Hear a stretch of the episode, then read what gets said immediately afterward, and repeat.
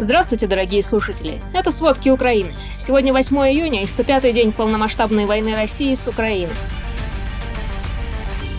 На юге и востоке Украины продолжаются бои. Ночью Николаев снова обстреливали российские войска. Город обстреливают каждый день уже несколько дней. Полной информации о последствиях обстрелов пока нет. А в Николаевской области от обстрела поселка Залесье погибли два человека. В Херсонской области стабильно тяжелая ситуация. Область много дней подряд обстреливается. Представители украинской областной администрации пишут, что от обстрелов есть погибшие и тяжелораненые среди мирного населения. И тут бои, повреждено очень много домов и объектов инфраструктуры. В некоторых поселках и селах люди почти все время сидят в подвалах и погребах. Дело осложняется фактической информационной блокадой области. Если раньше о положении дел там можно было узнать у беженцев, сейчас въехать и выехать из оккупированной области в Украину фактически невозможно. Выезд открыт только через Крым. Украинские операторы связи и провайдеры на территории области уже отключены, а российские небезопасны. Тем не менее, постоянная представительница президента Украины в Крыму Тамила Ташева сообщила, что в Херсонской области похищено множество людей. По ее словам, российские военные насильно удерживают около 600 человек в подвалах и специально оборудованных помещениях, а также вывозят похищенных жителей в аннексированный Крым. До запрета на выезд в Украину беженцы подтверждали исчезновение людей и слухи о похищениях. Тамила Ташева утверждает, что похищенных жителей области оккупационные войска держат в нечеловеческих условиях и пытают. Среди заложников оккупантов – активисты, журналисты и военнопленные. Кроме того, Служба безопасности Украины получила информацию, что на внутренних блокпостах оккупированной Херсонской области солдатам дали приказ расстреливать граждан, которые покажутся им подозрительными. Об этих и других мерах борьбы с партизанами пишет и Вашингтонский институт изучения войны. В недавнем докладе исследователей из этой организации говорится, что российские оккупационные власти продолжают сталкиваться с проблемами подавления украинского сопротивления и поиска сторонников партизан. И это несмотря на все более драконовские оккупационные меры и попытки подкупа украинских гражданских лиц.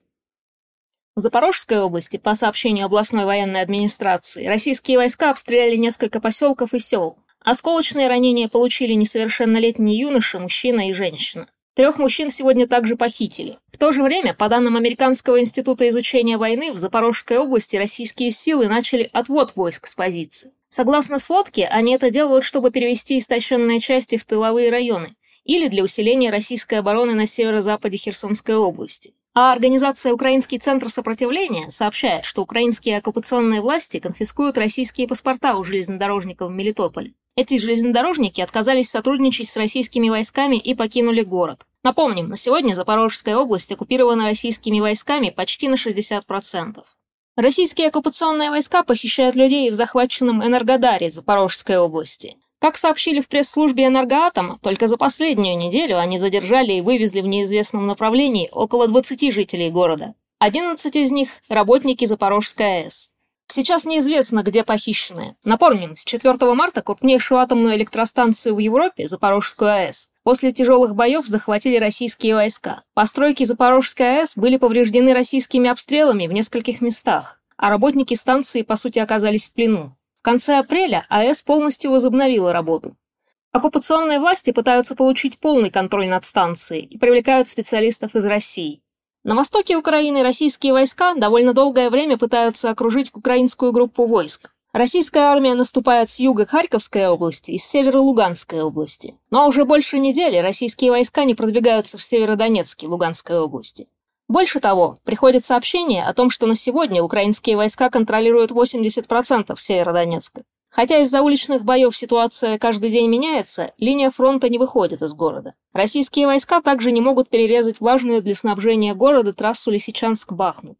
В Северодонецке до сих пор остается около 11 тысяч жителей, но уехать они фактически не могут. Об этом сообщил мэр Северодонецка Александр Стрюк. Коммуникации в Северодонецке были разрушены почти полтора месяца назад, и из-за постоянных обстрелов они нуждаются в капитальном восстановлении. По словам мэра города, часть населения самостоятельно пыталась уехать. Город сейчас под шквальным обстрелом, и находиться там просто опасно. Российские войска тоже вывезли часть людей на оккупированные территории, но вернуться обратно в город у них уже не было возможности. Стрюк заявил о случаях, когда люди пытались вернуться и просто не смогли доехать. Линия фронта протянулась почти по всей Донецкой области. Вчера обстреливали города Авдеевка и Курахово, поселки Черетино, Нью-Йорк и село Ласточкино. Представители военно-гражданских администраций зафиксировали обстрелы из стрелкового оружия, танков, артиллерии, минометов и градов. Повреждены 35 объектов, 24 из них частные дома, три многоэтажки, а также детский сад, школа, административные здания и промышленные сооружения. Ранено 5 мирных жителей. Область остается без газа и частично без водоснабжения и электричества. В Луганской области продолжаются штурмы уличные бои в Северодонецке. А еще из минометов, ствольной артиллерии и реактивных систем залпового огня российские войска обстреляли поселки Золотое-4 и Врубовку. Там уничтожены 25 жилых домов. Два человека погибли, двое ранены. В Харьковской области из-за обстрелов за прошлые сутки погибли 4 человека. Еще 11 получили ранения. Масштаб разрушений и окончательное количество пострадавших уточняется. В России же появляется все больше свидетельств того, что бюджетников заставляют оплачивать войну. Так, в региональных пабликах Оренбургской области выложены скриншоты письма администрации одного из округов в школы с просьбой собрать 249 тысяч рублей. Учителя должны перевести по 500 рублей, а заучи и директора школ – по 1000 рублей. На собранные деньги купят одежду для 20 солдат и квадрокоптер. Средства собирает местный фонд «На тропу добра». Журналистам не удалось связаться с представителями фонда, а в администрации запрос пока не комментировали. Петербургские школы и детские сады тоже приходят настоятельные просьбы собрать гуманитарную помощь для раненых российских военных в больницах Петербурга. А в Брянске объявили конкурс на лучшее содержание бомбоубежищ. Интересно, пригодятся ли бомбоубежища в регионе на границе с Украиной? Глава МИД России Сергей Лавров прибыл в Турцию для переговоров о разблокировке морского экспорта зерна из Украины. Он заявил, что Россия ценит усилия Турции по разблокировке ситуации с вывозом украинского зерна. Россия и Турция отметили необходимость обеспечения безопасности в Черном море. Также, по словам Лаврова, если Украина намерена решать вопрос с вывозом зерна, Россия будет рада сотрудничать. Для этого необходимо, чтобы иностранным судам разрешили выйти в Черное море. Россия готова оформить гарантии по безопасности вывоза украинского зерна, сообщил Лавров. Также Россия готова ко встрече с Украиной в Стамбуле при посредничестве ООН, но такая встреча будет символической. В любом случае, по заявлению Лаврова, для встречи Путина и Зеленского необходимо, чтобы сначала возобновился переговорный процесс.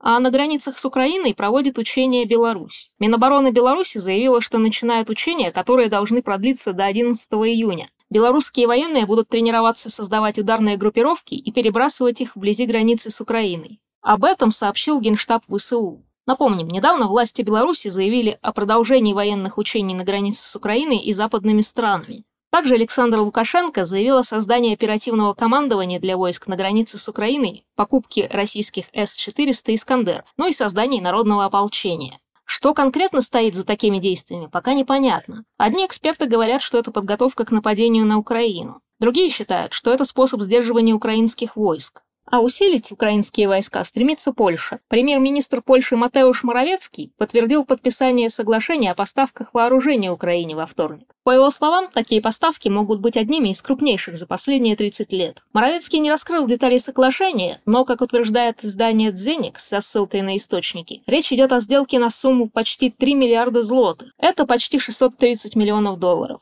Сделка предполагает поставку около 60 польских самоходных артиллерийских гаубиц «Краб». Это в дополнение к 18, которые уже передала Польша. Болгария же, напротив, отказалась помогать Украине оружием. Накануне стало известно, что посол Украины в Болгарии Виталий Москаленко направил в болгарский МИД официальную ноту с просьбой о поставках оружия. Прежде всего, это гаубицы и ракетные системы советского образца. Но премьер-министр Болгарии Кирилл Питков во вторник заявил, что его страна уже оказывает достаточно помощи Украине. Напомним, еще в мае парламент Болгарии утвердил решение о ремонте украинской военной техники на своих оборонных предприятиях. Но о предоставлении вооружения боеприпасов речи не шла и не идет. А Новая Зеландия объявила о дополнительных санкциях против российских государственных предприятий и оборонных структур. Об этом заявила министр иностранных дел Новой Зеландии Наная Мухата. По ее словам, «Газпром» и десятки военных и промышленных корпораций из этого санкционного списка играют решающую роль в разжигании незаконной неспровоцированной войны в Украине. Поэтому Новая Зеландия будет продолжать поддерживать Украину и противостоять вторжению России. Под санкции попали 44 структуры, в том числе 6 белорусских оборонных компаний. В рамках этих ограничений компаниям и гражданам Новой Зеландии будет запрещено взаимодействовать с попавшими под санкции российскими и белорусскими предприятиями. До этого Новая Зеландия ввела дополнительные санкции против российских политиков и оборонных учреждений. Спасибо. Это были все главные новости к середине 8 июня 2022 года. Помните, правда существует, а мы стараемся сделать ее доступнее. Пожалуйста, поделитесь проверенной информацией с надежными и умными людьми. До встречи!